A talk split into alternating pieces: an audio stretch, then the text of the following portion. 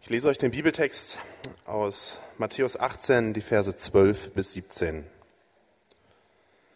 Was meint ihr, wenn jemand hundert Schafe hat und eins von ihnen sich verirrt, lässt er dann nicht die 99 auf der Bergweide zurück und macht sich auf den Weg, um das verirrte Schaf zu suchen?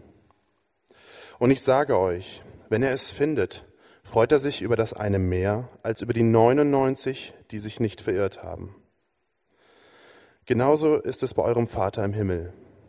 Er will nicht, dass auch nur einer von diesen gering geachteten verloren geht. Wenn dein Bruder sündigt, dann geh zu ihm und stell ihn unter vier Augen zur Rede. Hört er auf dich, so hast du deinen Bruder zurückgewonnen. Hört er nicht auf dich, dann geh mit einem oder zwei anderen noch einmal zu ihm. Denn jede Sache soll aufgrund der Aussage von zwei oder drei Zeugen entschieden werden. Will er auch auf diese nicht hören, dann bring die Sache vor die Gemeinde. Will er auch auf die Gemeinde nicht hören, dann soll er in deinen Augen wie ein gottloser Mensch sein, wie eine Heide oder ein Zollneinnehmer.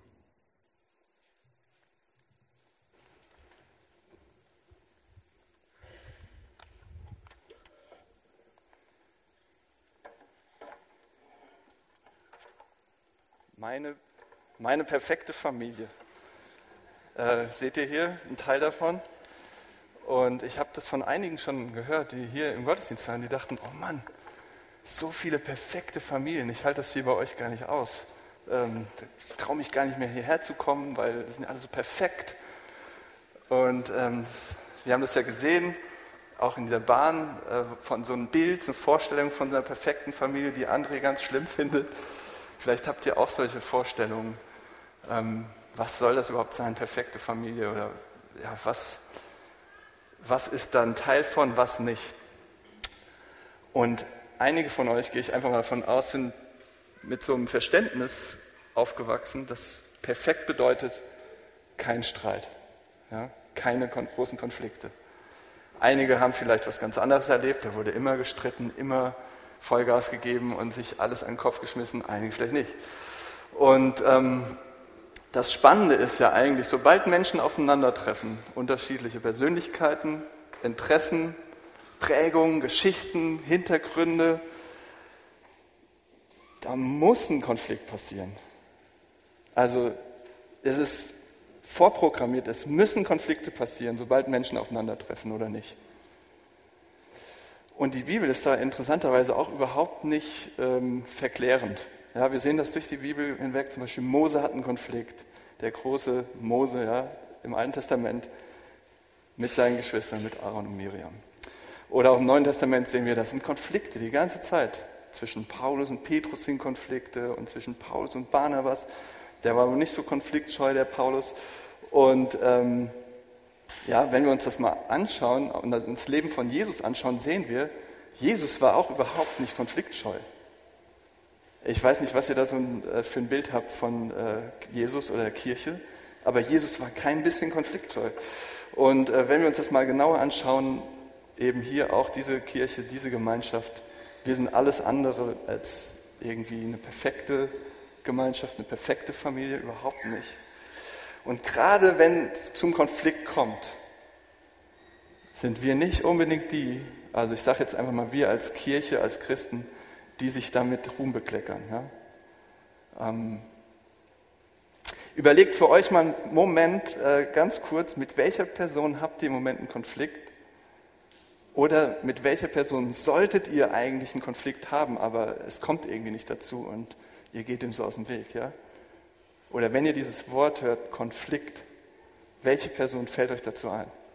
Oder welche Situation, ähm, welches Ereignis, was in eurem Leben fällt euch dazu ein? Und äh, weil meine Frau äh, mein größter Lehrmeister ist hier, was Konflikte angeht, von ihr habe ich am meisten, glaube ich, darüber gelernt und mit, von ihr, mit ihr. Ähm, wollen wir das ein bisschen zusammen machen. Im Prinzip wird Debbie so am Anfang äh, was darüber erzählen und gegen Ende der Predigt. Und ähm, genau, ich freue mich, dass wir das hier zusammen machen können und äh, möchte davor nochmal beten für diese Zeit. Ja, danke, Vater, dass du siehst, wie es wirklich aussieht in unserem Leben. Wir müssen dir gar nichts vormachen. Ähm, wir müssen nicht so sein wie diese Leute im Zug, wo immer alles toll ist, alles perfekt ist. Das bringt bei dir eh nichts.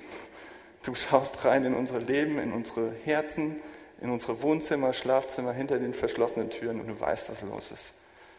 Und ähm, danke, dass du dafür was Gutes hast für uns, für diese Situation, dass du nicht dich abwendest und sagst, dann will ich mit euch nichts zu tun haben, wenn das so ist, sondern dass du gerade da rein willst, gerade damit zu tun haben willst, gerade mit deiner Wahrheit und deiner Liebe da reinkommen willst. Und bitte mach das doch auch hier in dieser Zeit jetzt, ähm, wenn wir hier zusammen sind und ja, über dich nachdenken und ja, letztlich auch Zeit mit dir haben. Amen. Also wir gucken uns das in drei Schritten an. Wir gucken uns destruktive Konflikte an. Also was sind destruktive Konflikte? Das zweite ist, was ist die Alternative? Wie geht es anders? Und das dritte, wie lernen wir jetzt konstruktiv zu streiten? Ja? Konstruktive Auseinandersetzung. Wie machen wir das? Und ähm, ich gebe Debbie mal das Wort für das erste, äh, für destruktive Konflikte, dass sie mal da einen Einstieg macht, ein bisschen dazu erzählt. Also ich dachte eigentlich immer, ich bin ein friedliebender Mensch. Ich habe eigentlich wenig Konflikte und bin eher so harmoniesüchtig. Und auch als Kind habe ich das schon eigentlich nicht so groß mitbekommen zu Hause, dass ähm, sich meine Eltern gestritten haben. Entweder meine Mutter hat das entschieden und mein Papa hat das so durchgewunken. Oder ähm, ich habe es halt irgendwas nicht. Ist ein Stück weg von dem Monitor oder? Das ist gut. Okay. Ähm, ja, oder die haben halt gestritten, wenn ich es nicht mitgekriegt habe. Auf jeden Fall hat sich bei mir das irgendwie so festgesetzt, dass ich eine totale Abneigung habe gegen Konflikte. Ähm, Konflikte sind irgendwie böse und äh, also von dir aus heraus, von dir selbst heraus, fang nie einen Streit an. So, ne? Schluck lieber runter, wenn irgendwie was ist, wenn du Einwände hast und ähm, brich auf jeden Fall keinen Streit vom Zaun und vermeide Konflikte. Und ich weiß nicht, ob ihr das kennt. Und ist noch nicht so lange her. Da habe ich aber eine furchtbare Entdeckung gemacht, nämlich, dass ich Listen schreibe. Also ich mag sowieso gerne Listen, Einkaufslisten, To-Do-Listen, keine Ahnung, aber ich schreibe Listen in meinem Herzen über Leute. Ich, ähm, ja, allen voran eigentlich über meine Mutter, da steht am meisten drauf. Verletzungen, Sachen, was ich äh, nicht gut fand, was sie gemacht hat, wie sie mich irgendwie blöd behandelt hat. Oder ähm, ja, einfach was ich an ihr nicht mag, ehrlich gesagt. So ein bisschen wie bei zehn Dingen, die ich an dir hasse, nur halt ein bisschen mehr. Und krasserweise habe ich das aber auch gemerkt, nicht nur Leute, die mir näher stehen, wo ich das mache, sondern auch über Leute, die ich irgendwie nur ab und zu mal sehe. Wir hatten da ein Erlebnis, ähm, als Louis, also kurz bevor Louis geboren wurde, unser zweiter Sohn, ähm, hatten, waren wir bei so einer Untersuchung und dann haben die gesagt, hm, sieht irgendwie ein bisschen komisch aus, könnte vielleicht ein Darmverschluss sein.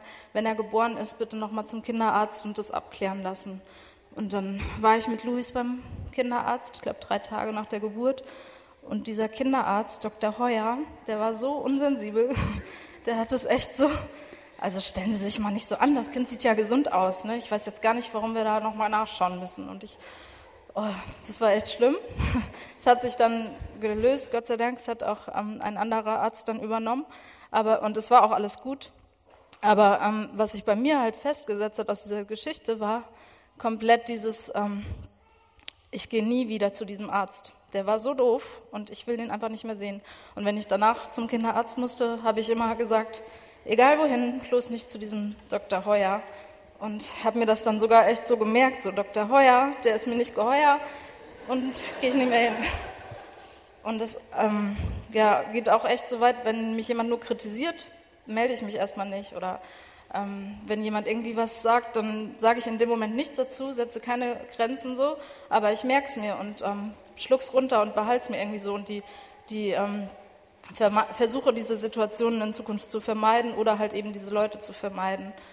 Und ähm, ja, habe dann aber irgendwann gemerkt, krass, die Situationen verblassen nach einer Weile, aber diese Gefühle der Person gegenüber sind halt immer noch da.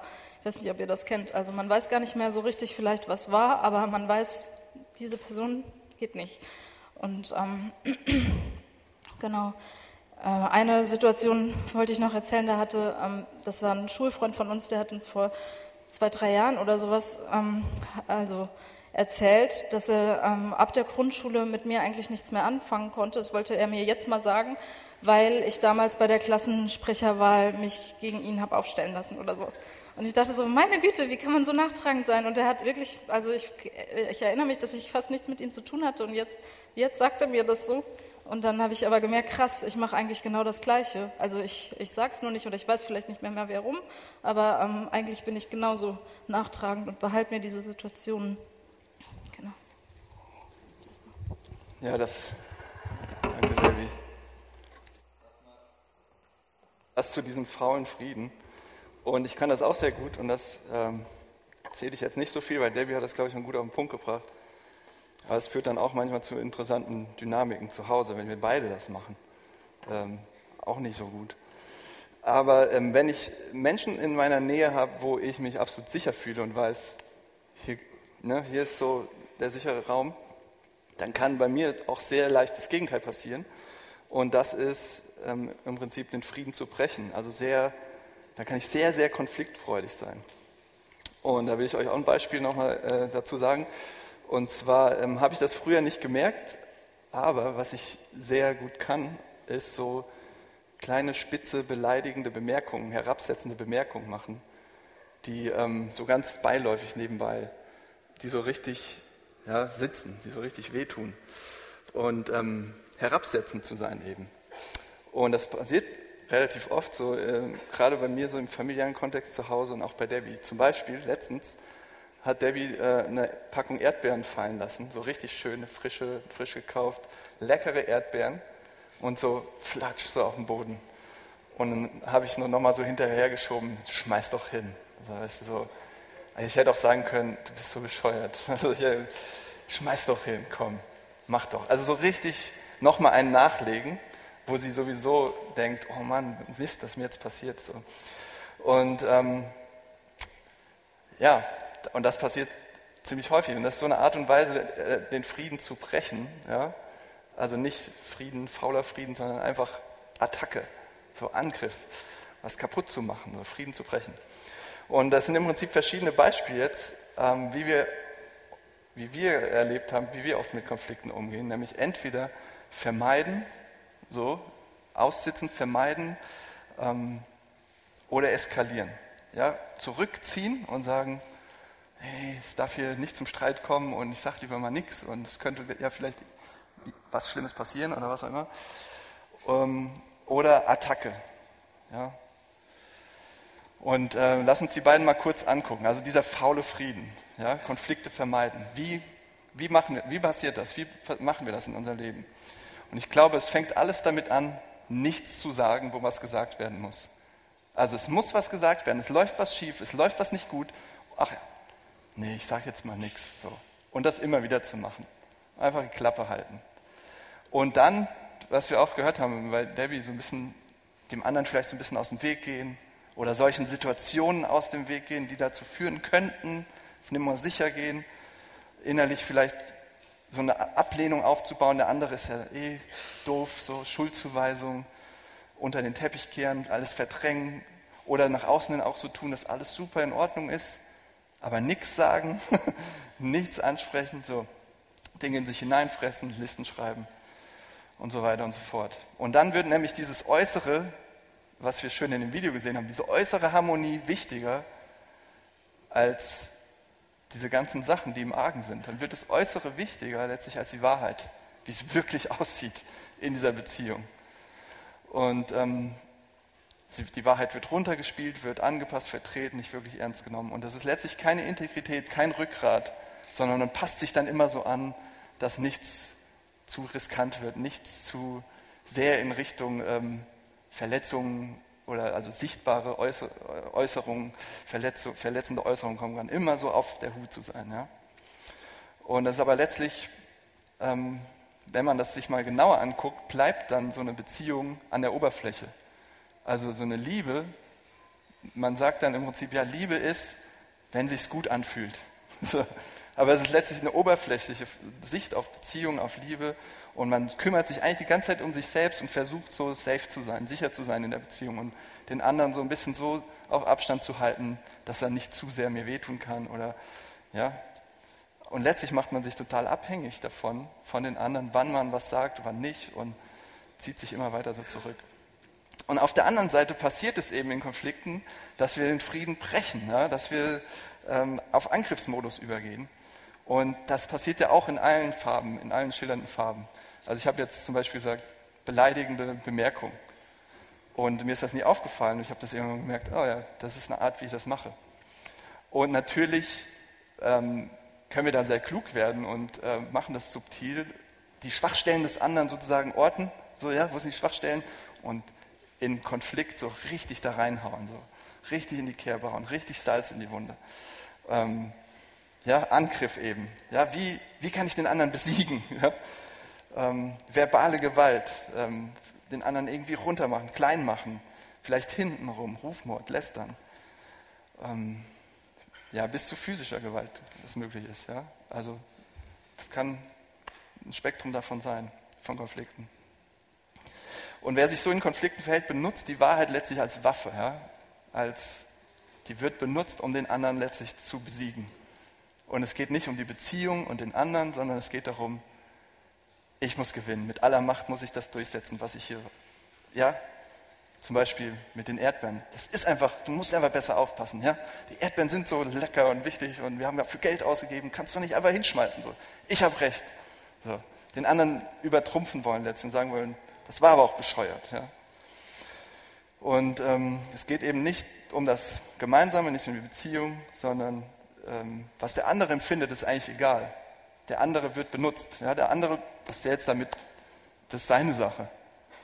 Und letztlich wird der andere benutzt, um sich selbst durchzusetzen, um selbst zu seinem Ziel zu kommen. Und die Lösung wird wichtiger als die Person. Also wir sehen zwei Tendenzen und ähm, man kann sich das so ein bisschen so vorstellen wie so ein ähm, rutschiger äh, Hügel, ja, wo man so versucht, oben drauf zu stehen und es, ähm, das ist so rutschig und ähm, klitschig, dass ihr da nicht stehen könnt und ihr, ihr, rutscht immer in eine Richtung sozusagen runter. Entweder ähm, Angriff oder Vermeiden, Rückzug. Und es ist im Prinzip die Kunst und total schwer. Das Kunststück ist, da stehen zu bleiben und zu sagen, ähm, Auseinandersetzung, ja, ohne den anderen fertig zu machen, ohne den anderen runterzumachen. Aussprechen, ohne Aggression, ohne Gewalt, ohne verbale Gewalt und all das. Und ähm, ja, das ist wie so dieses Bild vom Pferd. Man fällt immer von der Seite vom Pferd runter. Also es ist schwer, auf dem Pferd sitzen zu bleiben. Es ist so wie, wie, so ein wilder Gaul. Und ähm, vielleicht macht ihr das eine mehr, aber schwenkt dann mal um zu dem anderen. Oder ihr macht das eine nur und das andere nie, weil ihr das ganz, ganz, ganz schlimm und bei allen anderen ganz schlimm findet. Also da gibt es ganz unterschiedliche Variationen, wie wir damit umgehen. Aber weder dieser faule Friede noch diese hitzigen Konflikte führen irgendwo zu einer Lösung. Ja? Entweder es schaukelt sich hoch und es wird Krieg, sage ich mal, also es wird schlimmer, schlimmer, schlimmer. Oder jemand zieht sich halt mehr und mehr zurück, raus und die Beziehung stirbt langsam oder schneller, wie auch immer. Also Rückzug führt zum Tod der Beziehung und das andere eben auch. Und jemand hat es halt auch mal so ausgedrückt, ähm, Wahrheit ohne Liebe ist letztlich brutal. Das ist, dann wird Wahrheit zu einer Waffe und Liebe ohne Wahrheit wird sentimental, ent, enthüllt, enthüllt, leer, hat nichts mehr zu geben, ist oberflächlich. Ja? Also das eine ist brutal, Wahrheit ohne Liebe und Liebe ohne Wahrheit ist sentimental. Okay, was ist jetzt die Alternative? Wie können wir, wie können wir anders damit umgehen, wenn das sozusagen diese Dynamik ist, die immer wieder passiert und man immer wieder da reinrutscht. Was ist die Alternative? Und ähm, ich fand das sehr, sehr interessant, da verschiedene Texte im Neuen Testament zu lesen, wie Konflikte da allgegenwärtig sind, habe ich schon gesagt, aber auch besonders, was Jesus sagt hier, was wir gehört haben im Matthäus-Evangelium Kapitel 18. Und ihr habt das gerade gehört und das ist total interessant. Das ist zwar ein, ein bisschen andere Umstände so, ja, aber ich, ich habe mich jetzt mal konzentriert auf Konflikte was lernen wir hier in dieser Stelle über Konflikte? Und erstmal sagt Jesus zu seinen Nachfolgern, ihr habt Konflikte. Das ist das Normalste in eurer Gemeinschaft der Welt. Ja, das ist das Normalste für Kirche auch. Ihr habt die. Und wenn wir dann über Frieden reden von Jesus, ja, der Friede von Jesus, dann hat das nichts damit zu tun, ähm, dass Konflikte abwesend wären in Kirche oder in Beziehungen, in ja, wo es um Glaube geht. Ja, es geht nicht um faulen Frieden, keine Oberfläche Harmonie, alles unter den Teppich zu kehren. Das ist so das Erste, was mir aufgefallen ist. Es geht um Auseinandersetzung.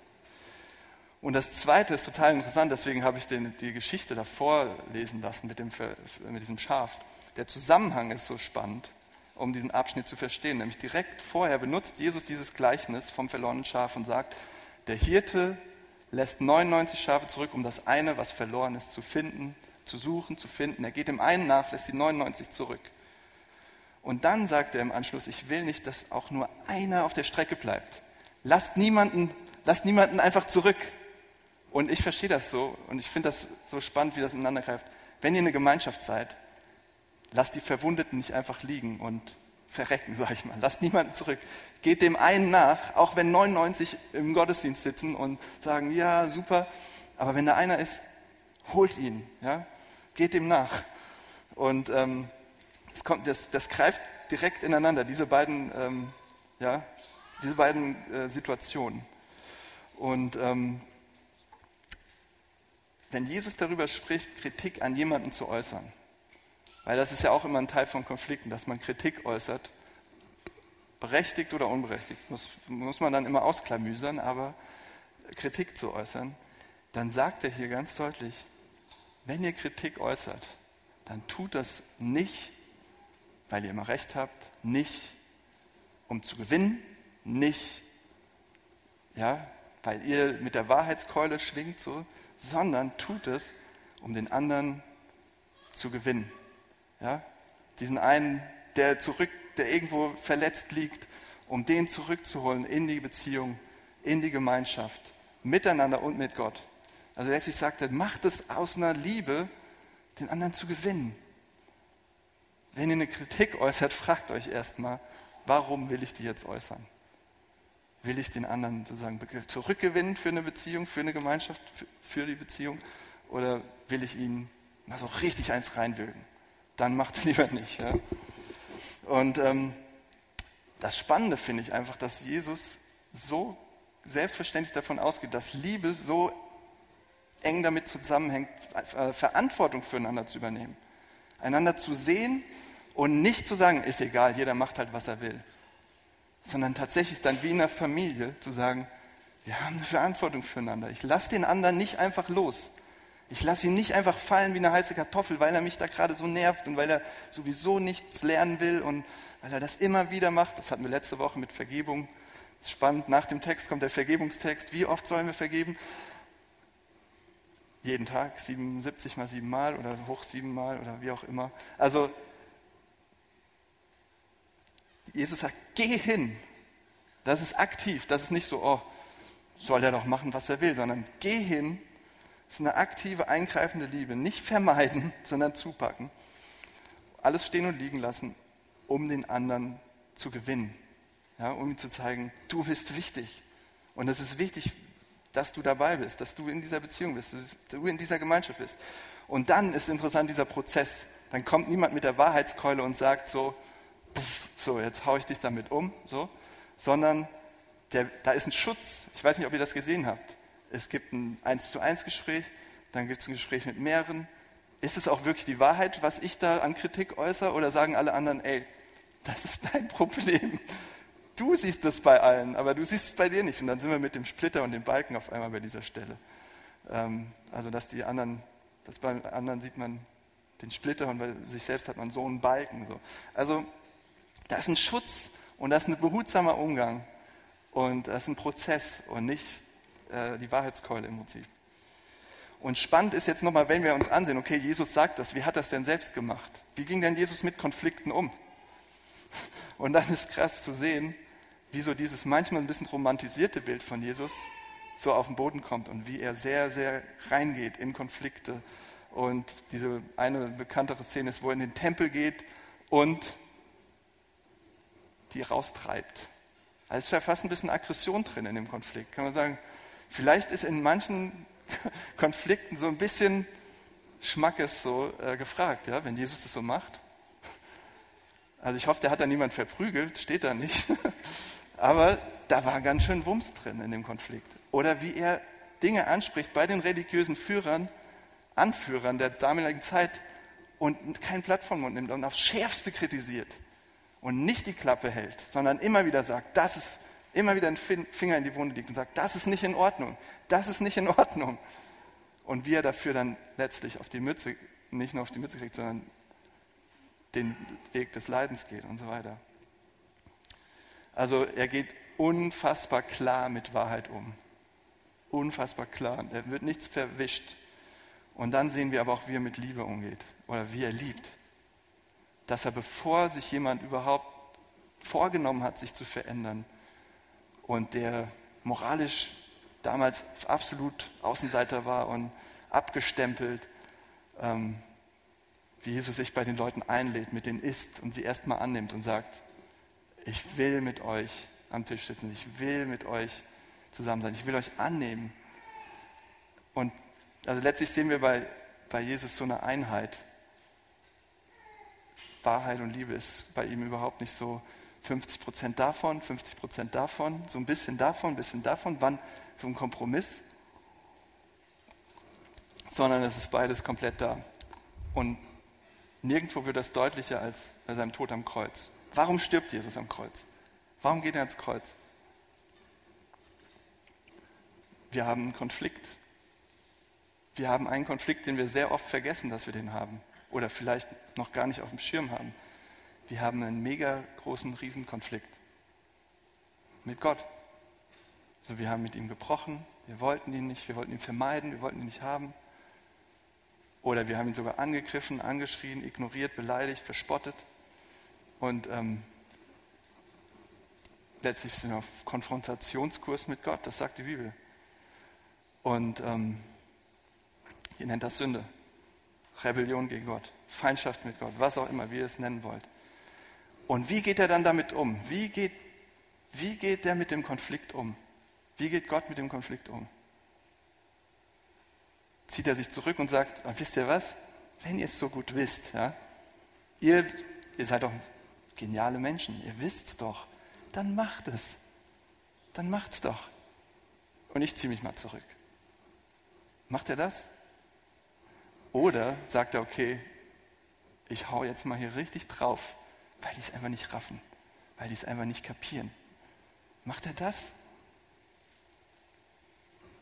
Er macht so was anderes, wo ich einfach drin sehe, das ist nicht menschlich. Das ist nicht, wie wir hier ticken und wie diese Welt tickt.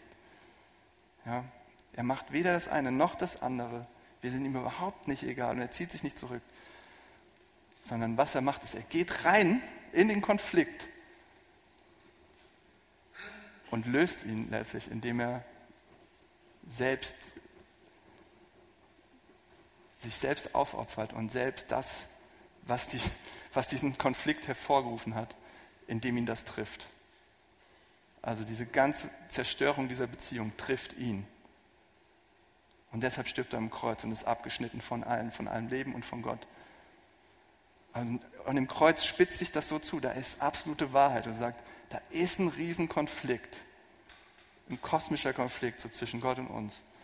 Aber da ist eine Liebe, weil er selbst reingeht und sich selbst auseinanderreißen lässt, ja, damit wir mit ihm wieder zusammen sein können, damit wir eine Lösung haben für diesen Konflikt, damit wir versöhnt werden mit ihm, damit wir mit ihm leben können, damit wir eine Gemeinschaft haben können, eine Beziehung haben können mit Gott. Und so eine Konfliktlösung, stellt euch das mal vor. Stellt euch das mal vor, wenn es das geben würde in diesen großen Konflikten, die es gerade bei uns gibt, um uns herum. Stellt euch mal vor, was das bedeuten würde für unsere politischen Konflikte oder für unsere familiären Konflikte oder was weiß ich. Was ist das für eine Schönheit? Wahrheit und Liebe in, in, vereint in einer Person, in Jesus. 100% Wahrheit, 100% Liebe. Und deshalb, glaube ich, werden Konflikte auf einmal was anderes. Wenn wir das sehen, dann, dann werden Konflikte nicht mehr ganz schlimme Sachen, die wir vermeiden müssen. Ja? Wenn wir davon was spüren und erleben, wie Jesus damit umgeht, mit diesem Riesenkonflikt, den wir mit Gott haben, dann wird auf einmal ein Konflikt eine Chance, davon was zu entdecken. davon was zu schmecken, zu spüren, sagen, Ich möchte mehr von dieser Wahrheit, auch über mich selbst wissen. Was kommt da in diesem Konflikt über mich selbst? Und ich möchte aber mehr von dieser Liebe. Ich möchte mehr dazu beitragen, dass sowas passiert, dass so Liebe und Wahrheit zusammenkommt, dass Beziehungen wieder heil werden. Und dass nicht zwangsläufig alles immer ins Extremere sich hochschaukelt oder Rückzug und kaputt geht. Ich möchte das beides. Okay, das war so der zweite Gedanke im Prinzip. Wie geht es anders? Und letztlich kommen wir immer wieder zu dem Punkt, dass wir uns auf Jesus konzentrieren und sagen, er macht es anders. Und er ist auch der Weg, dass wir es anders lernen, dass wir es neu lernen im Prinzip. Ganz anders damit umgehen. Wenn wir das erleben, wie er mit uns umgeht, können wir es anders lernen. Können wir andere Erfahrungen sammeln und neu mit Konflikten umgehen. Und ähm, das ist letztlich der dritte Punkt, der dritte Gedanke. Wie lernen wir die Konflikte jetzt konstruktiv anzugehen, auszutragen? Wie, wie verändert uns das Evangelium da? Wie verändert uns das, was Jesus getan hat? Und ähm, ich will das jetzt einfach praktisch machen, diesen Punkt, weil ich glaube, ähm, da könnte man jetzt noch ganz viel zu sagen, wie das theologisch und wie das äh, passieren kann und erklären. Aber ähm, ich glaube einfach, dass Geschichten da auch wichtig sind. Und ähm, David und ich wollen uns da ein bisschen als äh, so Beispiele hinstellen, nicht weil wir das so gut können. Versteht uns da überhaupt nicht falsch. Wir sind da überhaupt, äh, wir sind wirklich so herausgefordert, da was zu lernen und fühlen uns da echt am Anfang, sondern weil wir euch so ein, ein Gefühl dafür geben wollen, wie kann sich das anfühlen, wenn man sagt, ich will da Veränderung. Also weil wir glauben, man muss irgendwo anfangen und dann, dann will Gott da rein und will Dinge verändern. Und ähm, wir wollen einfach ein paar Beispiele machen, wo das bei uns passiert, okay? Wo wir anders lernen, mit Konflikten umzugehen, ganz am Anfang. Und ähm, ja, dritter, dritter Gedanke, wie machen wir das? Und ähm, ich, ich möchte anfangen, weil ich echt so ein ich habe manchmal richtig auch äh, genau diese Tendenz wie David, dass ich sage, ich habe keinen Bock darauf. Ich habe keine Lust auf Sand im Getriebe, ich habe keine Lust auf diese schwierigen Sachen, auf Auseinandersetzungen. Und da hatte Gott eine ganz gute Idee und hat gesagt, dann gehe ich mal nach Hamburg und gründe diese Gemeinde mit und arbeite in diesem Team. Ähm, und ich hatte keine Ahnung, worauf ich mich einlasse. Sonst hätte ich das nie im Leben gemacht. Aber es ist, es ist echt gut. Und ähm, ja, ich habe das mit Daniel auch abgesprochen, der ist nicht heute hier. Ich darf alles über ihn sagen.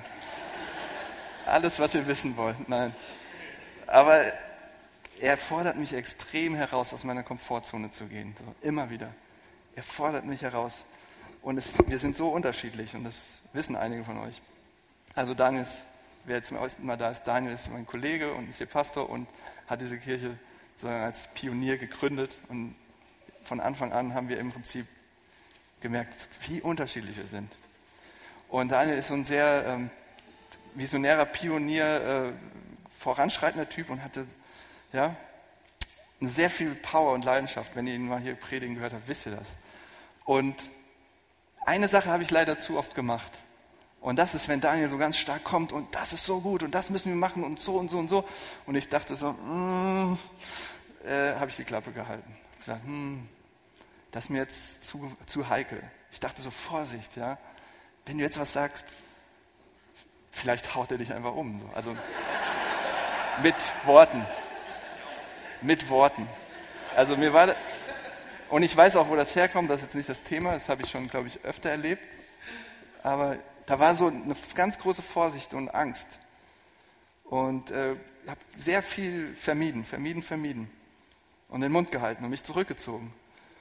Und ich glaube auch, weil ich Angst hatte, mich zu zeigen, sozusagen, so aufzustehen und zu sagen, dafür stehe ich und dann ich, dass ich auf den Deckel kriege, so, ja, dass ich damit auf die Schnauze falle. Weil ich mich auch nicht verletzbar machen wollte, sondern so in einer sicheren Komfortzone. Da kann nichts passieren. Daniel soll sich mal vorne hinstellen und die diese Sachen sagen und dann kriegt er auf den Deckel und ich bin hier dann safe so. Also auch sehr viel Egoismus drin und Stolz und ja, wenn Daniel nur ein bisschen empathischer wäre, so wie ich, und wenn er nur ein bisschen vorsichtiger wäre, so wie ich. Und also war auch ganz viel Stolz, haben wir neulich drüber hier gepredigt, Demut und Stolz. Und ähm, total krass, was da alles passiert ist. Und letztlich zu sehen, ich wollte eigentlich meine Haut retten dadurch. Ich wollte sicher sein, ich wollte meine Haut retten, ich wollte gut sein, ich wollte gut dastehen. Und, ähm, aber das, was der Fehler daran war, ist, ich habe das abhängig gemacht davon, wie, wie ich in der Beziehung zu jemandem stehe, ob, ne, ob die harmonisch ist oder nicht, ob die safe, ob die sicher sich anfühlt oder nicht. Und ich habe vergessen, Moment mal, dadurch, was, was ich da glaube, was Jesus alles getan hat, bin ich absolut sicher. Ich stehe auf sicherem Boden. Ich kann aufstehen, mich riskieren, mich verletzt machen, auf die Nase fallen und dann, dann hebt mich Gott wieder auf und ich, bei ihm bin ich sicher. Ich brauche das nicht von Daniel, ich brauche das nicht von irgendjemandem, von euch. Ich habe das bei Gott. Und deswegen kann ich Risiko gehen und auf die Nase fallen und wieder rausgehen und, und das ganz langsam lernen. Langsam, ne? Also überfordert mich da nicht. Ich bin ein langsamer Lerner, aber das lohnt sich. Und deshalb bereue ich es überhaupt nicht, hier zu sein und äh, das zu lernen, weil ich merke, wie gut das ist, auch für unsere Ehe und Familie und für andere Beziehungen. Und da ähm, lasse ich Debbie jetzt noch mal was zu sagen. Also nicht zu unserer Ehe, sondern zu was anderem. das habe ich hier verboten.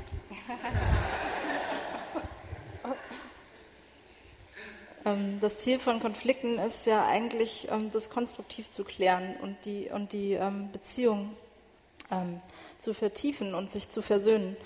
Und manchmal gibt es aber auch Konflikte, die scheinbar zumindest in diesem Moment nicht gelöst werden können. Also entweder will der andere nicht mit sich reden lassen oder ist nicht für Vergebung irgendwie da, oder man hat einfach so unterschiedliche Wahrnehmungen, dass es also, dass man was sagen kann und es kommt nicht wirklich an und so. Und ähm, dann finde ich es aber total wichtig, dass man, ähm, dass man das so für sich selbst echt äh, nimmt. Und diesen Vers, der ist mir da so wichtig geworden, Römer 12, Vers 18, da steht, wenn es möglich ist und soweit es an euch liegt, lebt mit allen Menschen in Frieden.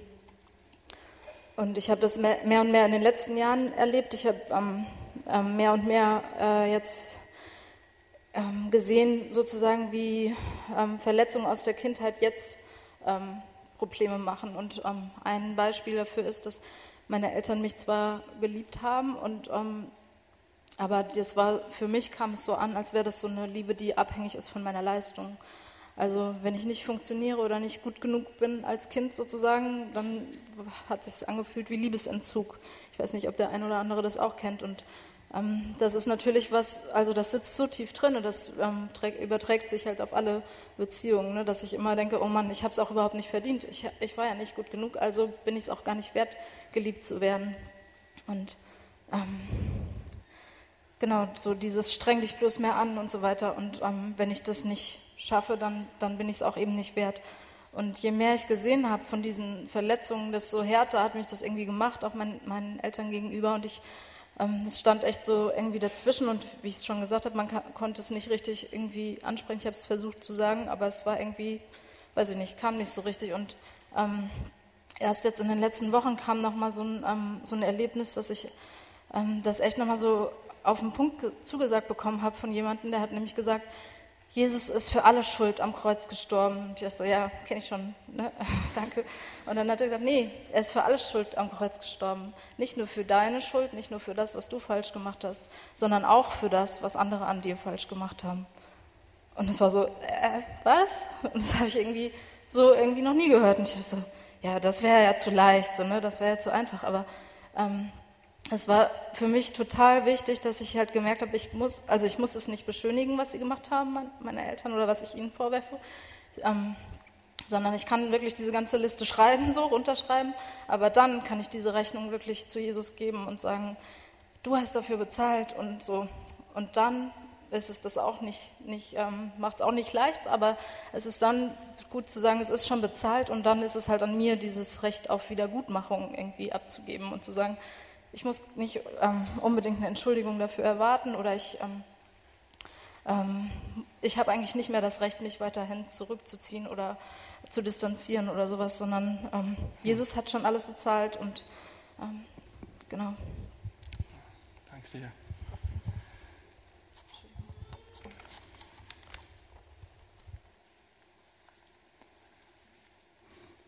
ich will euch noch den Ausgang von, diesem, äh, von dieser Erdbeergeschichte erzählen oder ja, ähm, diese spitzen Bemerkungen, weil das hängt damit zusammen, was Debbie gerade erzählt hat.